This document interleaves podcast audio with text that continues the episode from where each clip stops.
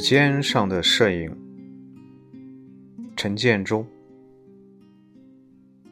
摄影的平与不平。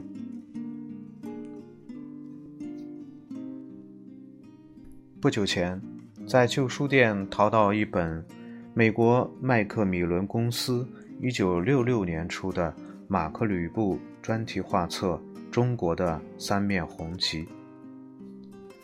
其实。按照字面上直译，书名应该是《中国的三条横幅》，但看了它的分标题“人民公社”“大跃进”和“总路线”之后，我明白了它的题目应该叫《中国的三面红旗》。这是马克·吕布在1965年2月到6月间踏遍中国从南到北众多省份所拍摄的图片集。想想马克·吕布也真够大胆的，居然只用一百五十页的彩色和黑白片，就起了个书名，概括了中国那一复杂的社会运动——三面红旗。这几天在网上一直也在跟踪着一个叫“屋后青山鸟鸣”的摄影者拍摄的一个家庭专辑，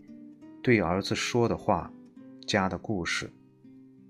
这么一个拍儿子和为儿子拍的家庭专辑，居然还会得到主题管理员不断的特批粮票。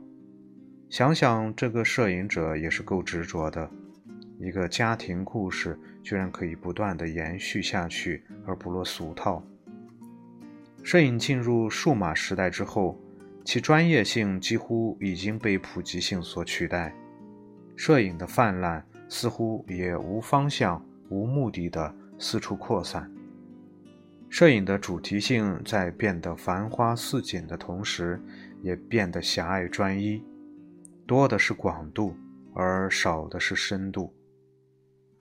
专业摄影师在拍摄业余摄影师的题材，而业余摄影师却在扫街、棚拍的时候瓜分着专业摄影师们的奶酪。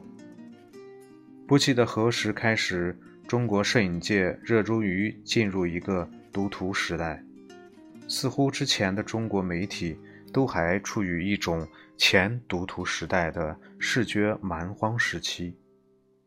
单从图片的数量和形式来说，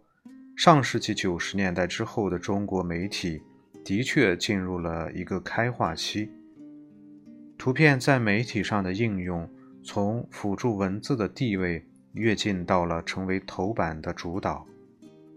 而业余的爱好者也借助于网络媒介的形式，组成不同的图片专题社区，使各大网站都打出了摄影共享板块。数码摄影技术和社会经济状况的同步成长，使专业摄影师和业余爱好者们坐在同一条板凳上。尝试和应用相同的技术，探索相同的表现方式。套用一句已经变得很俗套的话来说，在当今这个数码技术的时代，摄影是平的了。但是，摄影的平不应该是一个叙事性上的平，一个不知所措的随大溜上的平。当我们的专业摄影师身处一个急剧变化的社会，却一心追求用观念化的视觉表现，以摆弄玩具重构历史瞬间来创造一种所谓的新型新闻影像表现形态，并以此为傲；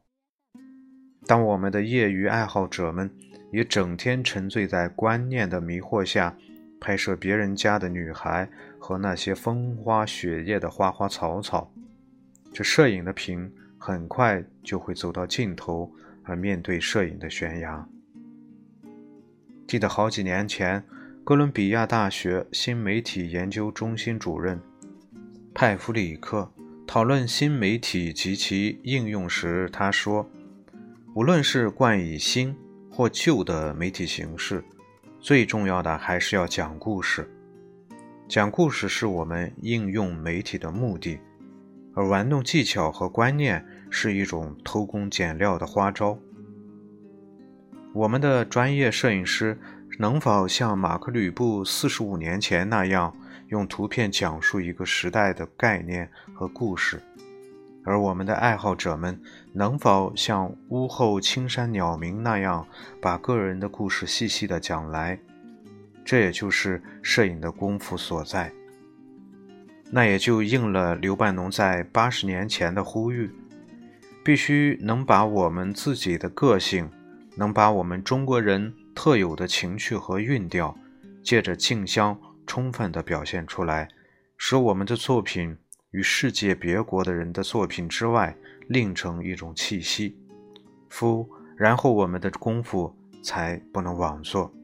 我们送给柯达、克尔、克发的钱才不算白费。